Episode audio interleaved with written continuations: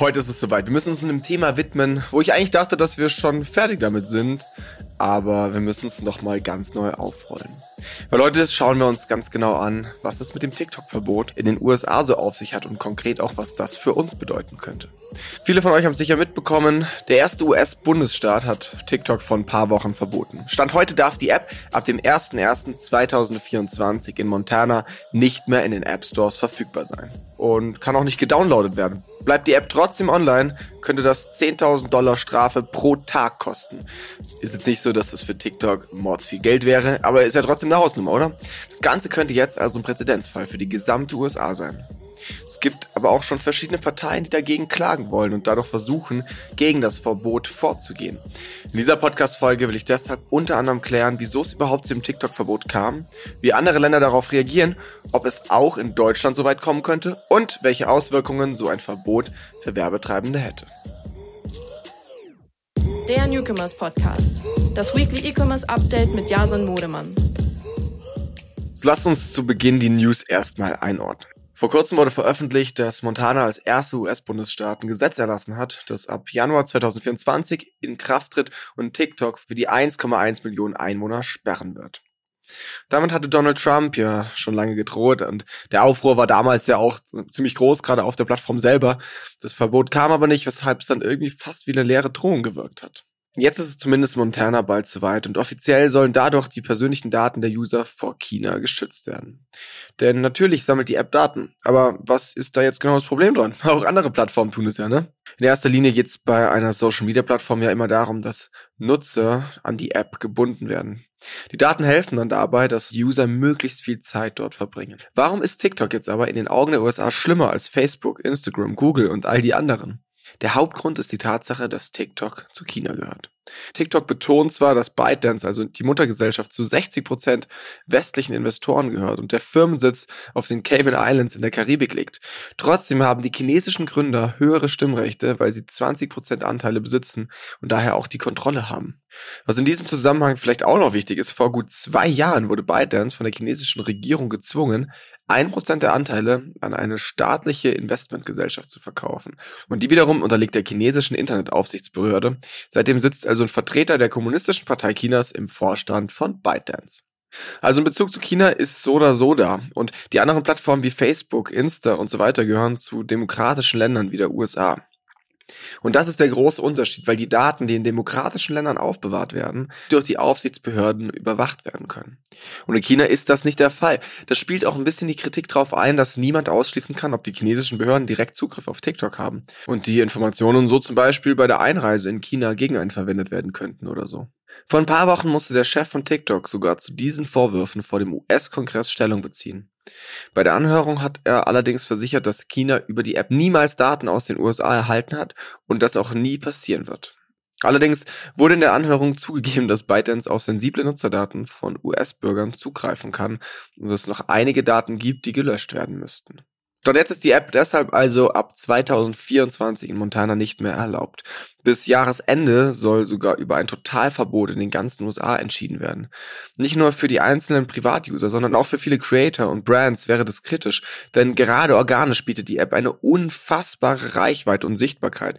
Und die TikTok-Community mancher Creator haben schon ganze Läden nach regelrecht leer geräumt. Es ist allerdings so, dass die App natürlich aktuell auf ganz vielen Smartphones installiert ist, weil ungefähr 150 Millionen User in den USA nutzen TikTok. Darunter sind jetzt natürlich auch jede Menge Nutzer aus Montana und die dürften die App auch weiterhin benutzen. Das Verbot besagt nämlich nur, dass TikTok nicht im App Store angeboten werden darf und dass das Unternehmen nicht mehr dort unternehmerisch tätig sein darf. Wenn die App weiterhin online verfügbar ist, müssen Apple bzw. die Betreiber des App Stores und TikTok jeweils rund 10.000 Dollar Strafe pro Tag bezahlen. Theoretisch betrifft das Verbot also sogar nur zukünftige Nutzer. By the way, es gibt schon ein paar andere Länder, die TikTok wegen verschiedenen Bedenken verboten haben. Zum Beispiel Indien. Dort gibt es schon seit 2021 ein dauerhaftes TikTok-Verbot. Für mich war die Info, by the way, komplett neu. Der Grund dafür ist, dass TikTok eine Gefahr für die Souveränität, die Integrität und die Cybersecurity von Indien sein soll. Ein Jahr vorher, also 2020, wurde schon ein temporäres Verbot ausgesprochen. Und weil TikTok die Kritikpunkte aus Indiens Sicht nicht verbessert hat, wurde die App dann dauerhaft verboten. Dadurch könnten seitdem 120 Millionen User TikTok nicht mehr nutzen, weil die indische Regierung hat die App auch aus dem App Store entfernen lassen, genau wie es jetzt in Montana auch der Fall sein soll. Von dem TikTok-Bann hat vor allem die App Triller profitiert. Viele indische Nutzer sind darauf umgestiegen und deshalb hat Triller damals sogar auf Platz 1 der Download-Charts des Landes geschafft, noch vor YouTube und Instagram. Die meisten haben wahrscheinlich genau wie ich noch nichts davon gehört, beziehungsweise die App noch nicht genutzt. Im Endeffekt ist Triller aber in den Funktionen der Benutzeroberfläche ziemlich ähnlich zu TikTok. Und das ist auch der Grund, warum so viele darauf umgestiegen sind. Übrigens, die App, die kommt ursprünglich aus Amerika. Und Stars wie Snoop Dogg, The Weeknd, Lil Wayne, Kendrick Lamar, der Tiger und die Musikindustrie pushen Triller und haben in das Unternehmen auch investiert. Das war auch mit einer der Gründe, warum die App schon damals bei Donald Trumps Versuch, TikTok zu verbieten, als Alternative in Amerika diskutiert wurde und sogar einige US-Influencer und Creator darauf umgestiegen sind.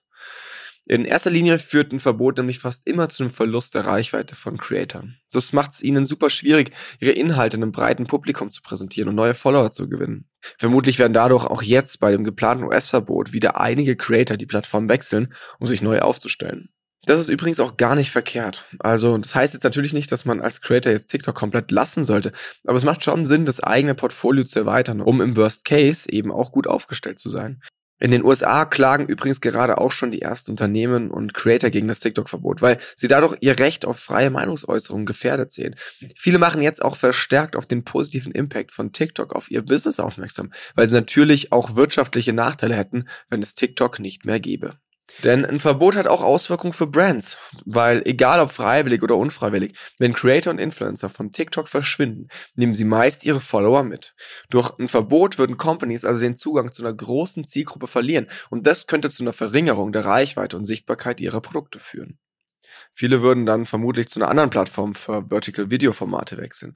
Ich könnte mir vorstellen, dass bei einem Verbot bei uns etablierte Player wie Instagram Reels oder jetzt natürlich auch YouTube Shorts, aber auch Hidden Champions wie Snapchat Spotlights davon profitieren könnten. In Indien sind übrigens durch das TikTok-Verbot auch die Nutzerzahlen von Instagram Reels krass gestiegen.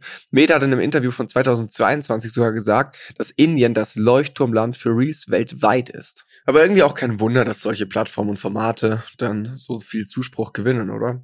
Das TikTok-Verbot in Indien hat ja quasi eine Lücke hinterlassen und die musste ausgefüllt werden. Und das wäre ja auch bei einem Verbot in den USA oder auch in Deutschland der Fall.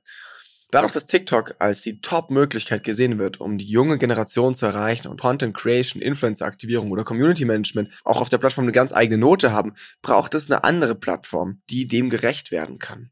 Beziehungsweise die gibt's ja schon mehr oder weniger. Die Bedürfnisse werden sich vermutlich nur auf andere Plattformen verschieben, weil der Need ist ja trotz eines Verbots immer noch da. Das heißt, die Plattformen müssen sich darauf gegebenenfalls anpassen. Das würde vielleicht auch den Wettbewerb in dem Bereich erhöhen. Die anderen Plattformen könnten ihre Funktionen und Tools verbessern, um die User Experience zu erhöhen Brands und Marketern bessere Möglichkeiten für vertikale Videoinhalte zu bieten. An dieser Stelle gilt übrigens nochmal dasselbe, wie ich es gerade schon bei den Creatoren gesagt habe. Es ist natürlich Quatsch, TikTok jetzt komplett zu verteufeln. Man kann und sollte als Unternehmer schon weiter darauf setzen und dort Marketing machen. Viele sollten aber vielleicht nochmal ihre Marketingstrategie überdenken. Ich finde, es wird durch die ganze Debatte nur deutlich, dass es jederzeit vorbei sein könnte. Oder sei es auch nur mal ein Server, der kurzzeitig down ist oder ein Account, der gesperrt ist. Darauf muss man als Company vorbereitet sein. Das heißt, wenn man vorausschauend arbeitet und vielleicht jetzt schon in YouTube Shorts oder Instagram Reels investiert, dann hat man sich in zwei, drei Jahren ein Standbein aufgebaut und steht dann nicht bei Null, falls ein Verbot kommen sollte. In dem Zusammenhang macht es auch Sinn, mit Creatoren zusammenzuarbeiten, deren Formate auf mindestens einer Plattform neben TikTok funktionieren. So kann im Worst Case unkompliziert weiter kooperiert werden. Übrigens, in meiner Recherche zu dem Thema hier bin ich auch noch auf eine andere App gestoßen. Die heißt Lemonade. Durch das TikTok-Verbot in Montana schreiben gerade viele US-Medien, dass das eine Alternative sein könnte. Was aber auch daran liegen könnte, dass gerade echt viele Influencer Werbung für diese App machen.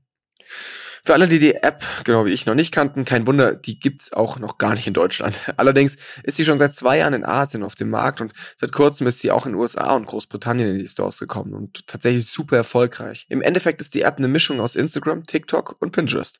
Man kann darin Fotos und Videos teilen und bekommt auf einer For You-Page vom Algorithmus Beiträge nach den eigenen Vorlieben angezeigt. Thematisch geht's vor allem um Mode, Beauty, Reise, Lifehacks, Haustiere und Ernährung. Also ihr merkt schon, recht vergleichbar auch mit den bestehenden Plattformen.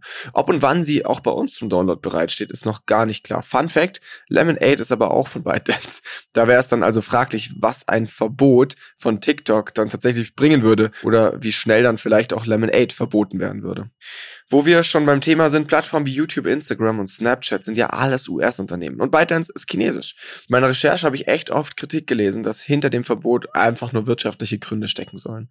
Da gab es Kommentare so nach dem Motto, die USA ist ja eifersüchtig auf China, weil eine nicht-amerikanische Plattform dem Platzhirschen Meta den Rang abläuft und so weiter. Auch das ist wahrscheinlich ein großer Grund, warum ByteDance bzw. TikTok das Verbot auf jeden Fall verhindern will und deshalb ist das Unternehmen ebenfalls vor Gericht gezogen und verklagt jetzt Montana.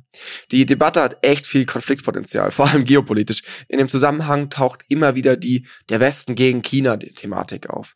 Durch die Klagen und Gerichtsprozesse könnte sich das Inkrafttreten des Gesetzes noch verzögern oder sogar verhindert werden. Aber ey, ganz egal, ob das letzten Endes durchgeht oder nicht, die Debatte um das Verbot von TikTok ist auch für uns in Deutschland von Bedeutung.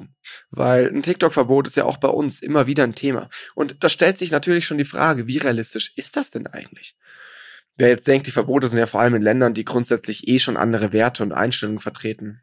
Falsch gedacht. Es gibt auch bei uns bzw. unseren Nachbarländern Verbote. Mitarbeitende der EU-Kommission beispielsweise mussten im März TikTok wegen Sicherheitsbedenken auf ihren Dienstgeräten löschen. Und wenn sie die App auf ihren privaten Smartphones haben und darauf auch Apps der EU-Kommission installiert sind, mussten sie die App auch privat löschen. Weil das Personen mit Zugang zu Staatsgeheimnissen oder wichtigen Informationen sind, soll die Maßnahme verhindern, dass zum Beispiel ausländische Spionage ermöglicht wird. Ein grundsätzliches TikTok-Verbot in Deutschland ist aber nicht zu erwarten. Erstmal. Unsere Innenministerin Nancy Faeser hat sich nämlich erst vor kurzem gegen ein TikTok-Verbot ausgesprochen, weil es keine ausreichende Rechtsgrundlage dafür gibt und ein Verbot nicht verhältnismäßig wäre. Sie will lieber verstärkt auf Aufklärung setzen und die Entwicklungen im Auge behalten, damit es nicht zu Abhängigkeiten oder Einflussnahme durch China kommt und die Daten angemessen geschützt werden. Und irgendwie finde ich, ist es ja auch nicht die Aufgabe des Staates, Privatpersonen beim Umgang mit persönlichen Daten zu bevormunden. Ich finde, jeder hat privat das Recht, eine App wie TikTok auf seinem privaten Gerät zu installieren, aber Aufklärung ist auf jeden Fall super angebracht. Diesen September tritt allerdings ein neues EU-Gesetz in Kraft. Der Digital Service Act ermöglicht es nämlich bei wiederholten schweren Verstößen, die das Leben oder die Sicherheit von Menschen gefährden, Bußgelder oder ein Verbot von großen Plattformen in der EU. Und in Interviews hat die EU-Kommission schon mehrfach mitgeteilt, dass sie die Rechtsvorschriften auch verstärkt durchsetzen und sanktionieren werden, wenn sich zum Beispiel TikTok oder Twitter nicht daran halten. Bleibt natürlich fraglich, wie sich das Ganze da weiterentwickelt und ob die Plattformen sich an die Vorgaben am Ende auch halten werden.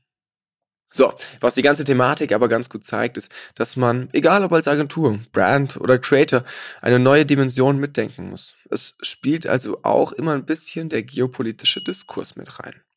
Und es zeigt, dass es einfach wichtig ist, immer flexibel zu bleiben und sich nicht auf eine Plattform zu versteifen und sich davon abhängig zu machen.